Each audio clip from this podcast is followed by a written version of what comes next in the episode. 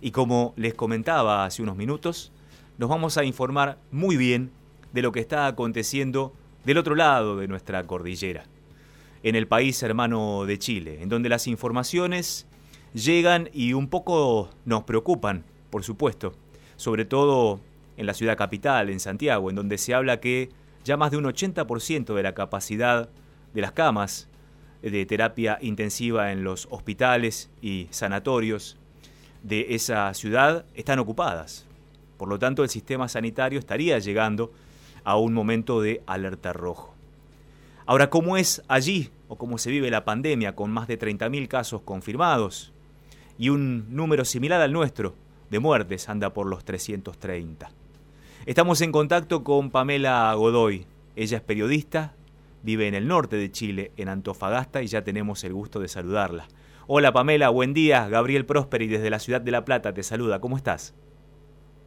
Muy buenos días, Gabriel. Extendiendo el saludo, por supuesto, a todo el equipo informativo de la radio y enviándoles un abrazo fraterno a los argentinos, quienes, quienes a propósito de la pandemia han debido enfrentar durísimas horas, al igual que en Chile, ¿no? Absolutamente. Creo que esta preocupación, estos miedos que aparecen y que debemos combatir con buena información, como decía, nos, nos, nos, meten a todos en la misma bolsa, por decirlo de alguna manera, eh, en diferentes grados, pero todos, digamos, convivimos con este coronavirus que nos ha trastocado la vida social y afectiva de una manera impensada, inédita. Bueno, ¿cómo es la situación en Chile, sobre todo respecto del sistema sanitario y esta idea de que está cerca del colapso? ¿Cómo viene eso? Mira, tal como tú lo, lo acababas de, de, introducir, estamos todos eh, como países enfrentados a un contagio global que comenzó con un dolor de garganta, fiebre alta, tos seca, congestión nasal,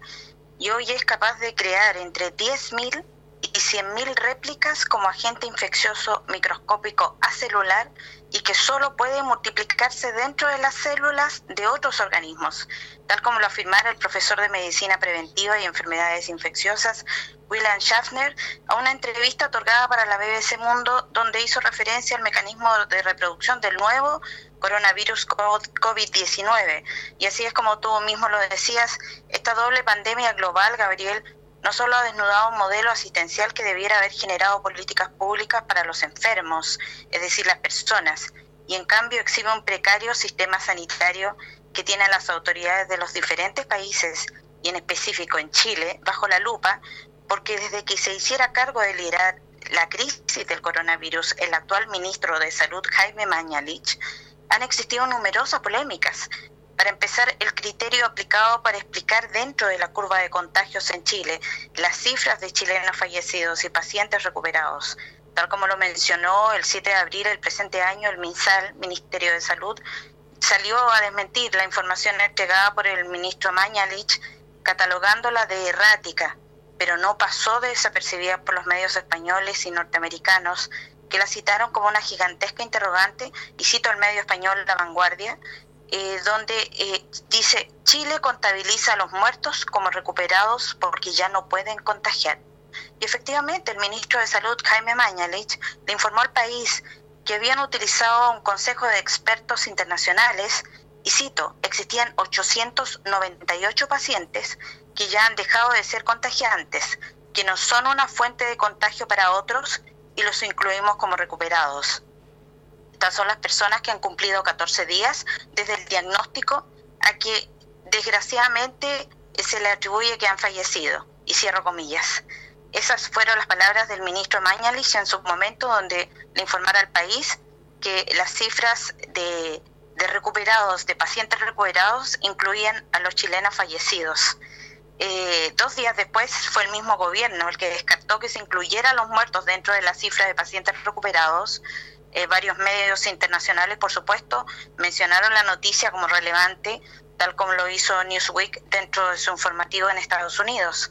Eh, bueno, siguiendo en el mismo sentido, la presidenta del Colegio Médico, Iscasiches, también ha tenido controversiales declaraciones que a ratos se alinean con la Casa de Gobierno, pero esta doctora titulada de la Universidad de Chile, médico cirujano, ha contactado desde, un comienzo, Gabriel, por el reclamo ante la poca transparencia de las políticas públicas sanitarias chilenas, de si se aplicaría cuarentena gradual o parcial en Chile. Hoy sabemos que se ha ido aplicando gradualmente, pero desde entonces ha sido un tira y afloja con la presidenta del Colegio Médico, que se ha convertido en un símbolo para las organizaciones femeniles por su crítica posición ante el manejo de la epidemia por parte del gobierno de Sebastián Piñera y que le costó a Siches amenazas de desconocidos, siendo ella misma la presidenta del Colegio Médico quien expusiera ante la prensa estas amenazas de amedrentamiento por su activa presencia en medios masivos. Por otra parte, la polémica también ha tenido como protagonista al ministro de Educación, Gabriel, el ministro Raúl Figueroa, quien hasta abril impulsaba la idea de retorno a clases masivo y la medida de protección para las escuelas eran los pasillos sanitarios. No obstante, el reclamo de los padres y el aumento de casos de coronavirus COVID-19 generaron declaraciones contrapuestas del ministro de Educación quien en el presente ha dado pie atrás afirmando que no habrá retorno a clases en Chile mientras no existan las condiciones sanitarias. Y mientras tanto fue el ministro Figueroa quien este lunes 11 de mayo recién pasado presentó el proyecto Conectividad para la Educación 2030, a través del cual se pretende impulsar en Chile con mayor respaldo los estudios de manera online para los estudiantes chilenos. Pero esto también ha develado una realidad bastante brutal y es que no todos tienen las mismas condiciones. Hay índices de cesantía enormes que ya bordean el 21% de, precariedad laboral. En otro ámbito más reciente también el presidente Sebastián Piñera se demoró 55 días en nombrar a la nueva ministra de la Mujer, prestando juramento a la sobrina nieta del ex general Augusto Pinochet, Macarena Santelices, y desde entonces no ha cesado más que crecer las críticas a la designación de un personaje tan polémico en una cartera que venía siendo cuestionada por las mujeres chilenas debido a su tan poco compromiso con eh, la situación que, que, tiene a la mujer en condiciones muy de mucha inestabilidad en este periodo de cuarentena, ya que sabemos de los altos índices de maltrato, de violencia intrafamiliar. De hecho, el colectivo Las Tesis, eh, y cito, dice que nombrar a una ministra de la Mujer eh, a una pinochetista en medio de una pandemia es una ofensa. Entonces, como podrás darte cuenta, Gabriel, la situación en Chile, más allá de, abordar políticas públicas que vayan explicándole a la ciudadanía cómo vamos paso a paso enfrentando esta crisis que tiene a todos los países orillados a, una, a, una, precariedad sanitaria que ha quedado al desnudo y que no es otra que el desmantelamiento eh, paulatino que comenzó a tener nuestro sistema de salud y que esta pandemia ha develado ante los ojos del mundo. Em, Pamela, se habla mucho aquí del modelo chileno, las voces liberales y conservadoras aquí en la Argentina, que son muy poderosas, por cierto, em, se rasgan las vestiduras para mostrarnos al modelo chileno como un futuro cierto para la Argentina. Aquí el sistema sanitario está vertebrado principalmente por el sistema de salud estatal. Eh, solo en la provincia de Buenos Aires, que tiene 17 millones de habitantes, tenemos 80 hospitales públicos, más otros centros que pertenecen a los municipios, a los distritos en, en los que se divide la provincia de Buenos Aires. Es decir, como verás, hay una infraestructura gigantesca sanitaria que por supuesto no anda todo lo bien que el pueblo necesitaría, pero esa es otra discusión. Me refiero a que está dispuesta al servicio de la comunidad con todos sus reveses que nosotros los argentinos los conocemos y los padecemos. Ahora, ¿cómo está articulado, vertebrado, estructurado el sistema sanitario chileno? ¿Es más público que privado? ¿Prima lo privado por sobre lo público? ¿Es mixto? Mira, la verdad es que Chile en general es eh, una réplica del sistema neoliberalista donde incluso hasta en la Cámara Alta los senadores eh, de la República declararon eh, en, una sesión, legislaron y obviamente nuestro sistema de agua, digamos,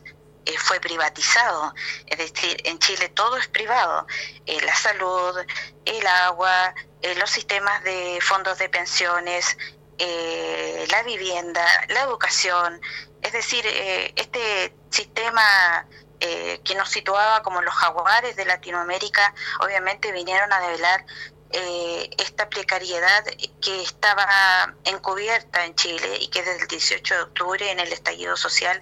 que obviamente ustedes los argentinos cubrieron y que fueron los medios eh, que más llegaron a Chile a prestar eh, oído y micrófonos a las voces ciudadanas que obviamente tenían un cerco informativo para impedir que obviamente el, el mundo entero pudiera dar cuenta de nuestra realidad como país. Ahora no estuvo exento de estas polémicas y de las cuales yo te hablaba el ministro Jaime Mañalich, el ministro de Salud,